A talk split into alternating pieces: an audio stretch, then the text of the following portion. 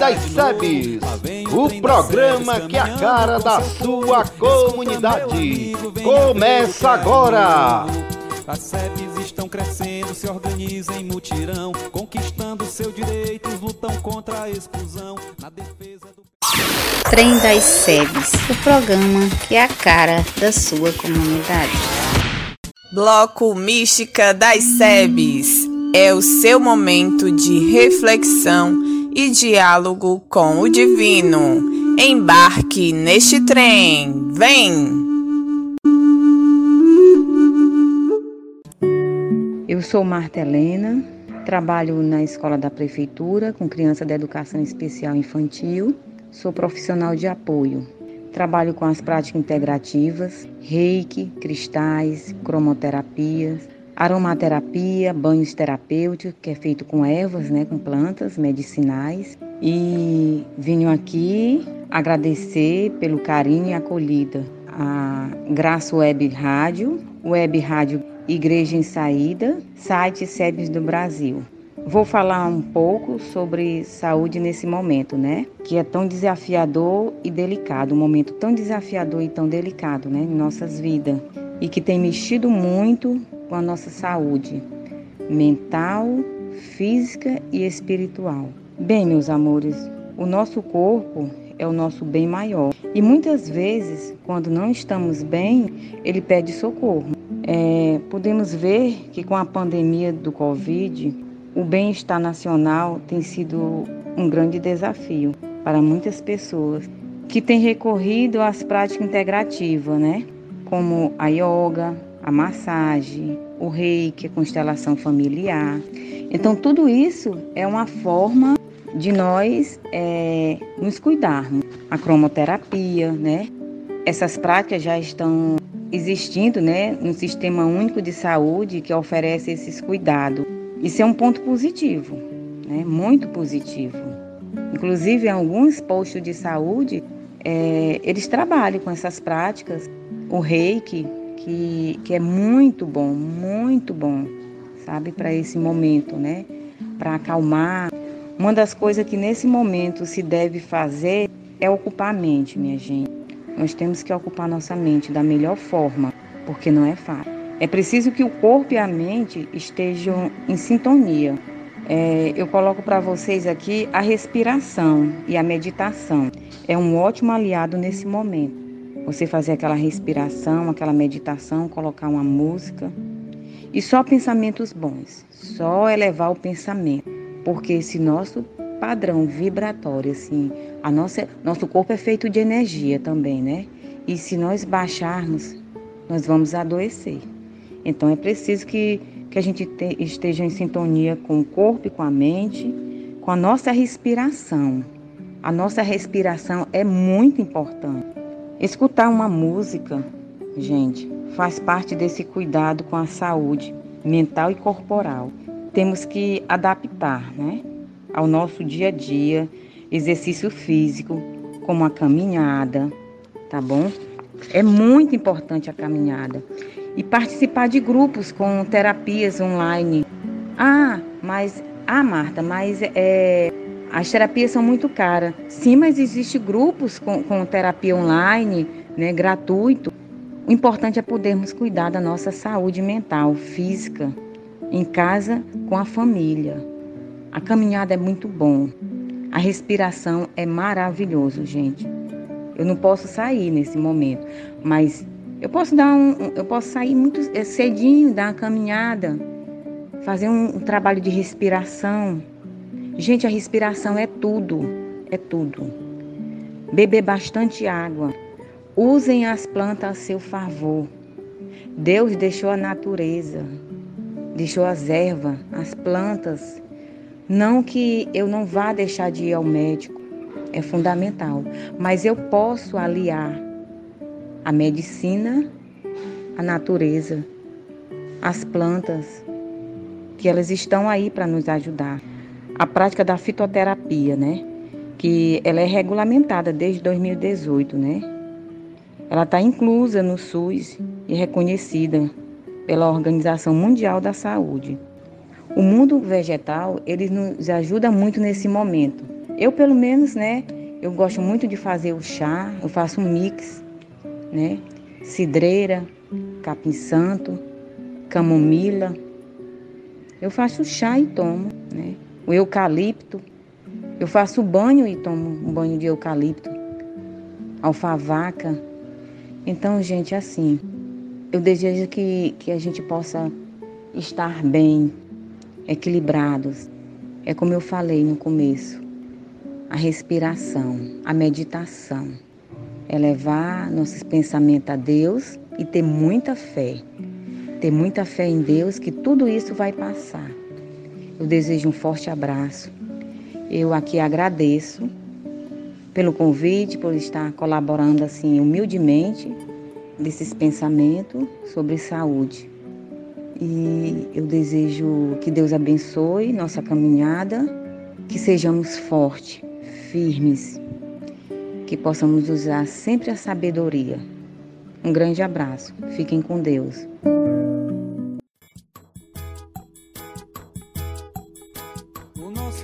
Editorial SEBS, uma igreja em saída, espaço de reflexão de temas que constrói nossa caminhada. É o nosso jeito de Salve, salve, companheiros e companheiras, ouvintes da nossa web rádio e também os seguidores e seguidoras da página SEBS do Brasil. Nosso abraço. Eu sou a irmã Ilza, faço parte da assessoria da SEBS do Ceará e estamos conectando com você nesse momento para falarmos sobre a campanha da Fraternidade Ecumênica 2021. A campanha da Fraternidade é uma iniciativa da Igreja no Brasil desde os anos 60 é uma campanha de evangelização que a cada ano aborda um aspecto da dimensão social. E a campanha da fraternidade sempre acontece no período da quaresma, pois exige de nós conversão. Convertei-vos e crede no Evangelho, assim diz Jesus. E a nossa fé em Deus precisa ter a dimensão social, é o cuidado e a defesa da vida, principalmente dos mais fragilizados, dos mais pobres, dos excluídos. Sem a fraternidade, nossa fé em Deus pode ser vazia. Não podemos dizer que amamos a Deus se não houver primeiro amor aos irmãos e irmãs. Por isso, todos os anos a CNBB propõe um tema gerado de algum problema que esteja atingindo, colocando em risco a vida e o bem-estar das pessoas, para ser trabalhado na campanha da fraternidade. Esse ano, a campanha da fraternidade não é só da Igreja Católica, pois de cinco em cinco anos a campanha é promovida de forma ecumênica, ou seja, não é somente a CNBB quem prepara, mas é o CONIC, o Conselho Nacional das Igrejas Cristãs. Isso é, a unidade de algumas igrejas, como a Igreja Ortodoxa de Antioquia, Igreja Luterana, Igreja Anglicana, Igreja Presbiteriana Unida, Aliança de Batistas do Brasil e a Igreja Betesda todas unidas com a Igreja Católica, pensam a temática e preparam os materiais de estudos, de reflexão e apontam ações que podemos realizar para amenizar a realidade gritante que a temática traz à tona. E esse ano é a quinta campanha da Fraternidade Ecumênica e traz como tema Fraternidade e Diálogo, Compromisso de Amor. E o lema, retirado da carta de Efésios, no capítulo 2, Cristo é a nossa paz. O que era dividido fez uma, fez uma unidade. O objetivo da campanha nos convida a pensar, avaliar e a identificar caminhos para superar as divisões e a violência através do diálogo amoroso, testemunhando a unidade na diversidade. A campanha da Fraternidade Ecumênica desse ano 2021 nos convida a acolher e respeitar todas as formas e manifestações de fé existentes. Nenhuma expressão de fé é mais perfeita ou mais correta do que a outra. Todas as pessoas são livres para escolher e manifestar sua fé como deseja. Jesus Cristo mesmo disse: Quem não está contra mim está a meu favor. Cristo é a nossa paz. Nos convida a somar e não dividir. Por isso, essa campanha busca a aproximação, o acolhimento, o respeito, o carinho, o cuidado que devemos ter por todas as igrejas e também por todas as formas de acreditar e fazer o bem. O próprio cartaz nos lembra a ciranda, onde todos e todas estão de mãos dadas. Não tem primeiro nem tem último. Tem adultos, crianças, jovens, pastoras, padres, religiosos, indígenas, negros, operários, cadeirantes. Todos e todas são chamados e chamadas a entrar na roda, sem perder o compasso em favor da fraternidade, em favor da justiça e da paz, buscando vencer as divisões, o ódio, a violência, num compromisso de amor. Esse é o desejo de Deus para nossas vidas e por isso deve ser também o nosso compromisso de cristãos e cristãs para fazer florescer a cultura da paz, como consequência da transformação de todas as estruturas desiguais, como o racismo, a disparidade econômica e de todas as formas de segregação geradoras de conflito e violência. O evangelho que vai iluminar a campanha desse ano é o evangelho dos discípulos de Emaús, que nos convida a redescobrir com Jesus o caminho da unidade. Cristo que caminha com todos e todas, sem excluir ninguém. Ele nos ajuda a abrir os olhos e o coração, nos alimenta com a palavra e o pão partilhado. Quem ama a Deus de verdade sabe partilhar sua vida, pois Deus não é propriedade de ninguém. Deus é de todos, de todos que faz o bem viver, acontecer no universo. Por isso somos convocados e convocadas a pensarmos e repensarmos cotidianamente nossa forma de estar no mundo. Como nos envolvemos com as transformações sociais, econômicas, espirituais, ecológicas, individuais e coletivas, a fim de que sejamos cada vez mais coerentes com os ensinamentos de Jesus nos evangelhos? Vamos refletir sobre isso e, finalizando esse momento, vamos rezar alguns trechos da oração da campanha da Fraternidade Ecumênica 2021. Senhor, ajuda-nos a testemunhar a beleza do diálogo como compromisso de amor, criando pontes que unem em vez de muros que separam e geram indiferença e ódio torna-nos pessoas sensíveis e disponíveis para servir a toda a humanidade, em especial aos mais pobres e fragilizados, a fim de que possamos testemunhar o teu amor redentor e partilhar suas dores e angústias, suas alegrias e esperanças, caminhando pelas veredas da amorosidade. Venha o teu reino de justiça e fraternidade, venha o teu reino de partilha e de paz, de amor e de alegria. Amém. Axé, Auerê, Aleluia. Amigo ouvinte, amigo ouvinte, com muito carinho agradecemos pela sua sintonia. Você é muito importante. Por isso queremos que continue conosco nos próximos programas. Vamos continuar com a temática da campanha da Fraternidade Ecumênica, ajudando nas reflexões para a sua vida e para a sua comunidade. Não perca nossos próximos programas. Contamos com a sua audiência. Beijo no coração e até o próximo sábado, se Deus assim nos permitir. Programa Trem das Sebes, o programa que é a cara da sua comunidade. No quadro Trem das Sebes, temos entrevistas com lideranças que fazem, constroem, colocam a mão na massa, solidificando a presença das SEBs nas comunidades. No vagão de nosso trem, hoje temos. Olá, ouvintes do programa Trem das SEBs pela Graça Web Rádio de Itabuba, Web Rádio Igreja em Saída e pelo portal SEBs do Brasil. Hoje vamos conversar com Silane Santos, educadora de Sociologia na Escola de Educação do Campo Filha da Luta Patativa do Açaré, no município de Canindé, e militante do Movimento dos Trabalhadores Rurais Sem Terra. Silane, nos fale o que é uma escola do campo e como ela se diferencia da convencional e como é desenvolvido o trabalho nessa escola. Olá, bom dia ouvintes do programa Trem das Sebes pela Graça Web Rádio de Tabuba.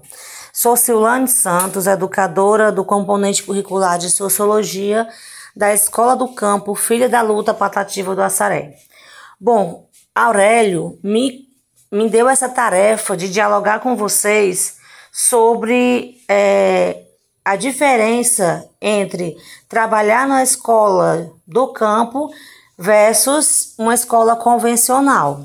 Para isso, vamos conversar um pouquinho inicialmente sobre a educação do campo. Conversar sobre a educação do campo envolve outras dois termos, outros dois termos, educação e campo. Para compreender melhor a educação do campo, se faz necessário compreender cada um desses termos em separados. O termo educação não é um termo único. Há quem diverge sobre isso, né? Sobre o termo. Então, há quem acredite que a educação é apenas um, uma instrução, ou seja, prepara as pessoas para passar de ano, passar em provas, passar em concursos. E há quem defenda que a educação é um processo de formação humana que prepara, que forma pessoas nas diferentes dimensões da vida humana. A educação do campo, ela opta por esse segundo entendimento, que trabalhamos não somente os conteúdos. Bom, pessoal, diversos autores é, debateram, né? Debatem sobre o conceito de educação. Eu quero trazer aqui para vocês uma referência, o grande mestre Paulo Freire, que diferenciou essas duas formas de educação, chamando-as de educação bancária ou educação conservadora versus educação libertadora ou educação transformadora. Que a educação do campo é, defende uma educação nessa segunda perspectiva, da educação libertadora, da educação transformadora. A educação bancária ou educação é, tradicional, conservadora, ela prepara as pessoas para que as pessoas possam se adaptar é, com o sistema vigente, por exemplo, no nosso país, a concordar com tudo que está posto, com todas as injustiças, com as desigualdades sociais, econômicas, enfim. A educação do campo, ela prepara, ela conscientiza as pessoas é, para que elas consigam fazer uma crítica diante da realidade posta e, e que possa fazer uma intervenção nessa realidade. Bom, o conceito de educação é basicamente essas duas, essas duas concepções. E a educação do campo defende é, uma educação na perspectiva da transformação social. Então, Aurélio e ouvintes, é, quando o Aurélio me pediu para eu descrever a diferença entre a escola do campo e a educação, é, escola convencional, é um pouco isso, né? A educação do campo, ela trabalha nessa perspectiva da transformação social. Já a educação, a escola convencional, ela trabalha nessa perspectiva é, conteudista, né? O conteúdo pelo conteúdo. Mas na nossa escola do campo, nós trabalhamos com o currículo, que é a escola dita convencional, abre abre aspas, também trabalha. Só que nossa, a nossa intencionalidade é para que não somente o conteúdo seja feito essa abordagem, e não é apenas uma abordagem na perspectiva de é, contextualização com a realidade, mas é, de uma perspectiva de, além de contextualizar a realidade no qual os sujeitos vivem, mas também nessa perspectiva da transformação dessa realidade posta. Nesse sentido, nós temos na nossa escola do campo, aqui em Canindé, componentes que a gente chama que é o que diferencia das escolas ditas convencionais, né? Que são os componentes integradores. Na nossa escola, nós trabalhamos com PEP, né? Que é projeto estudo e pesquisa, que trabalha a iniciação à pesquisa. Um outro componente que a gente chama de componente integrador é PSC, Práticas é, Sociais. E nós trabalhamos também com OTTP, Organização do Trabalho e Técnicas Produtivas, que é o trabalho voltado para a vida no campo, nessa perspectiva, né? É, dentro da escola do campo, nós temos o que a gente chama de estratégias pedagógicas para poder dar conta das outras dimensões para além do cognitivo. Então, nós temos o que a gente chama de organicidade, que é a forma como nós estamos organizados nas os nossos estudantes, né? Também todos os segmentos, o segmento estudante, o segmento educador, o segmento família, o segmento núcleo gestor, então a comunidade como um todo e também o movimento social que no nosso caso, é, a nossa proposta ela tem um vínculo direto com o Movimento dos Trabalhadores Rurais Sem Terra, que é o norteador da pedagogia que a gente trabalha na nossa escola. Então, nesse sentido, é, além das estratégias pedagógicas, nós trabalhamos outros tempos educativos para além do tempo aula. Então, nas escolas ditas convencionais, trabalham apenas o tempo aula. Na nossa escola, nós trabalhamos o tempo mística, que é esse momento inicial. É, nós trabalhamos, trabalhamos o tempo trabalho, né? Trabalhamos também o tempo leitura numa perspectiva de outras leituras que se faz necessário ter. Então, Aurélio ouvintes, trabalhar numa escola que evidencia valores como a coletividade, a solidariedade, de fato não tem preço. E além do mais, trabalhar numa perspectiva de transformar a realidade posta que estamos inseridos. Então, é nesse sentido que eu quero apresentar para você, para vocês que estão nos ouvindo através da da, do programa Trem das SEBs, essa perspectiva da educação do campo na nossa escola Filha da Luta Patativa do Assaré. Gratidão, Silane, por sua participação no nosso programa Trem das SEBs, pela graça Web Rádio de Itabuba, Web Rádio Igreja em Saída e Portal SEBs do Brasil. E a vocês ouvintes, continue com a nossa programação e até o próximo sábado. Trem das SEBs, programa que é a cara da sua comunidade. E agora no programa Trem das Sebes, o quadro Sebes Show, com os artistas da caminhada, poesias, versos, canções. Programa Trem das Sebes no quadro Sebes Show. Olá, meus irmãos e minhas irmãs. Olá, meu povo de Deus. Eu sou o poeta Edilson Barros, aqui de Fortaleza, e Estou aqui para participar do programa Trem das SEBs e do quadro SEBs Show. Já estou agradecendo imensamente ao meu querido Aurélio por me colocar neste programa tão maravilhoso. E a toda a equipe, tá? No longo da minha vida musical, eu construí muitas amizades e parcerias que me fazem muito bem. E entre elas foi meu querido poeta Zé Vicente, cantor das comunidades, cantor do povo, e nós compusemos uma canção muito bonita que eu vou cantar agora. O nome da música chama-se Deus Maravilhoso. A gente agradece a Deus por tudo que Ele nos dá, pela vida, pela terra, pela água e principalmente a nossa fé. Então, Deus maravilhoso, é Dilson Barros e Zé Vicente.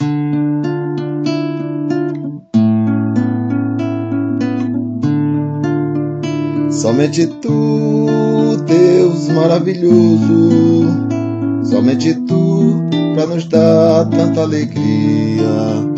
Somente tu, Deus maravilhoso, somente tu para nos dar tanta alegria. Eu te agradeço pela vida que me deste, por ensinar a dizer sim, a dizer não a minha fé é humana e divina. Sabendo disso, acalma o meu coração. Somente tu, Deus maravilhoso. Somente tu, pra nos dar tanta alegria. Somente tu, Deus maravilhoso. Somente tu, pra nos dar tanta alegria.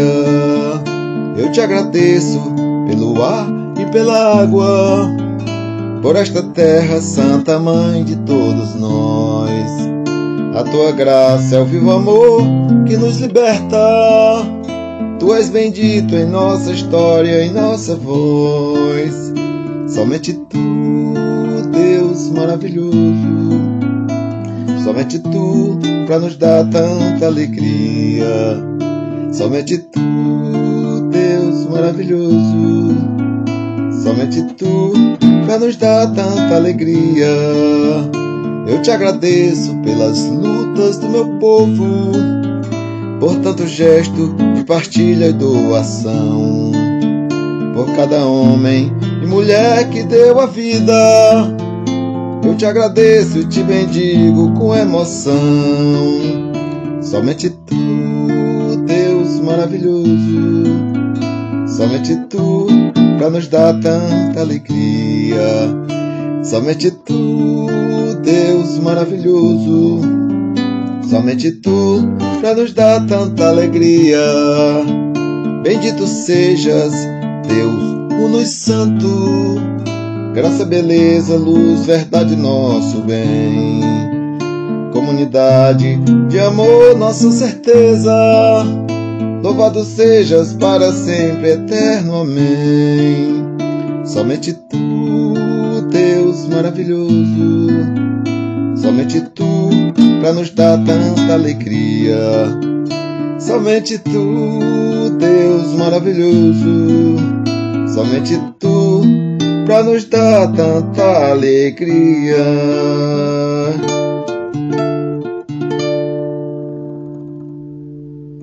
Vem chegando o Retrato Falado, onde apresentaremos o conjunto das mais variadas ações que cada comunidade de base está fazendo em seu território. A liderança de hoje é. Olá, ouvintes da Rádio Graça Web Rádio, Igreja em Saída Web Rádio, site das SEBs do Brasil. Estamos aqui com a Edilene, que vai contar um pouco das suas experiências. É, é uma alegria, é um prazer estar é, fazendo parte dessa rádio. É, pa, é, meu nome é Edilene, moro do, na comunidade Conjunto Palmeiras. Faço parte do grupo da FCD, onde lá eu sou vice-coordenadora. FCD de Fortaleza. É, que é, quer dizer FCD? Fraternidade Cristã de Pessoas com Deficientes. E um pouco da minha experiência, que vai ser contada aqui, vai, vai ser de muito agrado, porque para mim foi de muita importância na minha vida.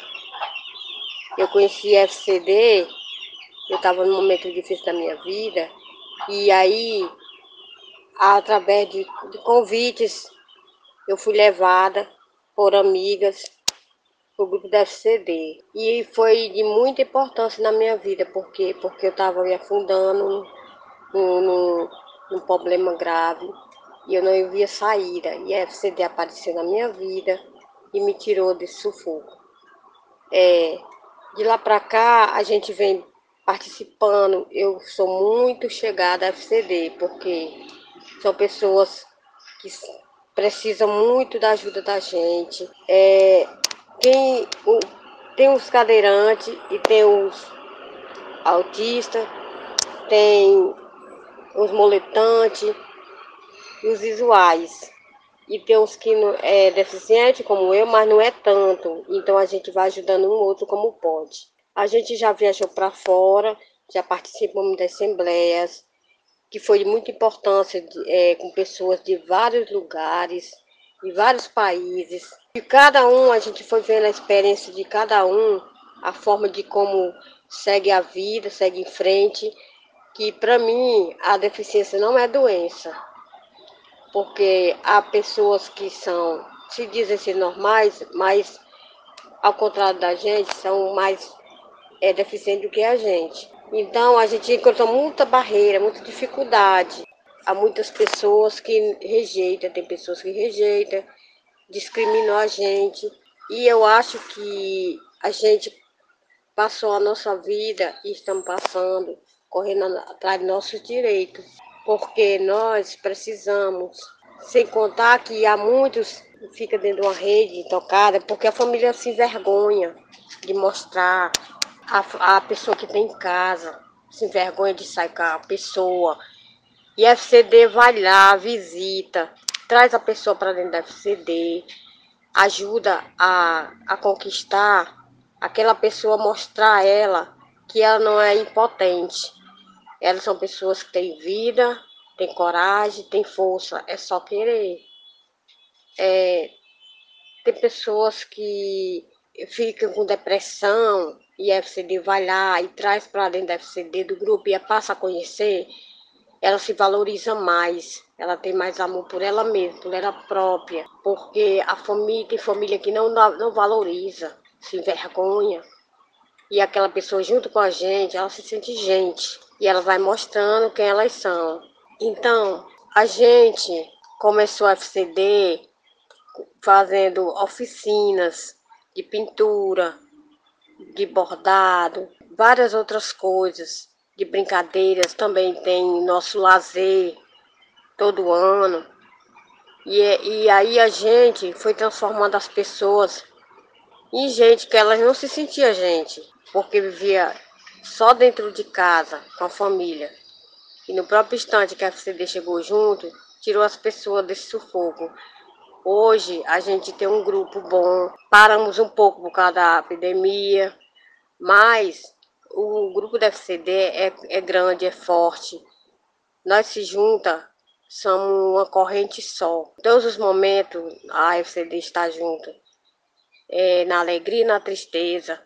Nunca deixamos de ficar afastado dos outros, sempre se comunicando. Trem das SEBs, o programa que é a cara da sua comunidade. Ouvintes da Graça Web Rádio, Web Rádio Igreja em Saída e site das SEBs Brasil. Paz e bem para vocês. Este é mais um programa Trem das SEBs no Bloco Memorial das SEBs. Aqui fala Ana Maria, membro da Assessoria Regional das SEBs, da Ampliada Nacional e da Comunidade São Romero da América, no Conjunto Esperança Fortaleza. Dom Pedro Casaldáliga já dizia: um povo ou uma igreja que esquece seus mártires não merece sobreviver. Ele valorizou e cultuou tanto a memória daqueles e daquelas que deram sua própria vida pelo reino, que em sua diocese criou um santuário dos mártires, e a cada cinco anos é celebrada a grande Romaria dos Mártires em Ribeirão Cascalheira. Essa romaria recebe gente de todo o Brasil e é sempre um grande marco para a caminhada de libertação no Brasil.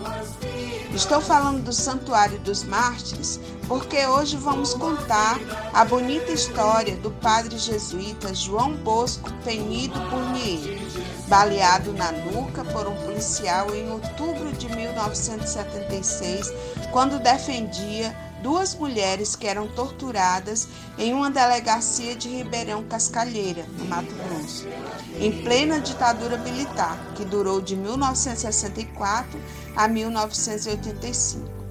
Padre Bournier estava naquele momento acompanhado por Dom Pedro Casaldáliga e outros padres.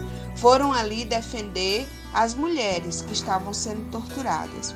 O sacerdote, nascido em 11 de junho de 1917 na cidade de Juiz de Fora, foi o quinto de nove irmãos, dois dos quais também se dedicaram à vida religiosa, entre eles Vicente Bournier, que foi o primeiro sacerdote surdo do Brasil.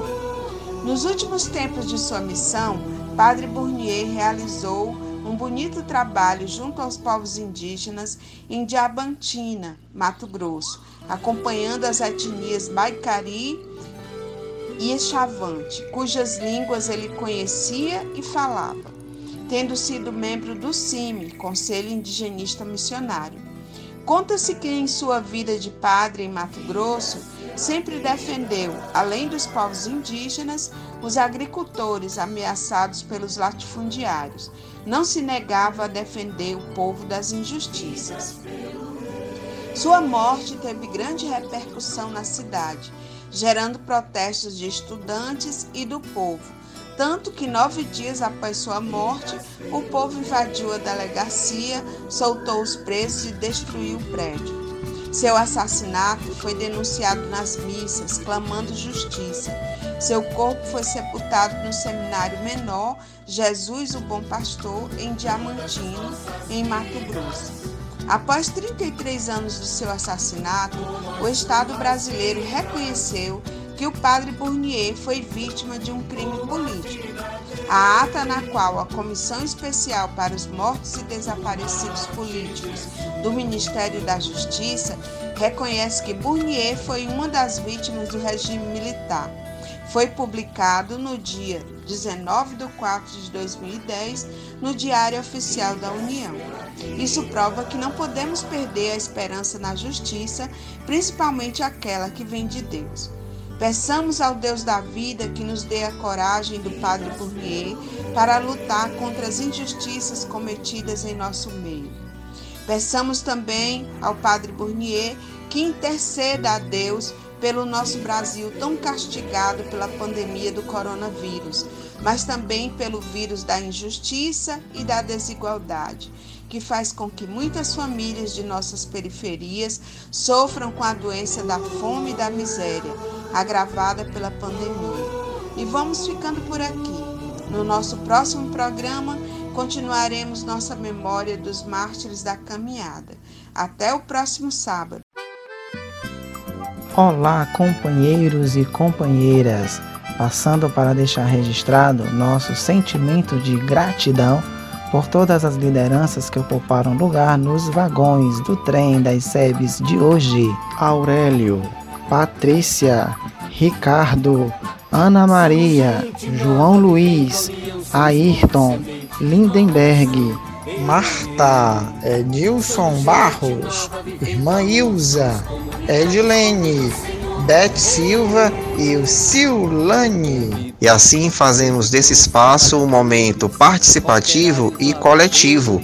O programa que é a cara da sua comunidade, transmitido pela Graça Web Rádio Rádio Web Igreja em Saída e o site SEBS do Brasil. Obrigado a todos e todas. Isso aí, companheirada. Esse foi o trem das SEBs de hoje. Nos encontraremos no sábado às 15h30, acessando a Graça Web Rádio, a rádio Web Igreja em Saída ou o site SEBS do Brasil no www.sebsdobrasil.com.br. Aproveita para divulgar e espalhar essa boa notícia. Trem das SEBs, o programa que é a cara da sua comunidade. Até lá e um forte abraço!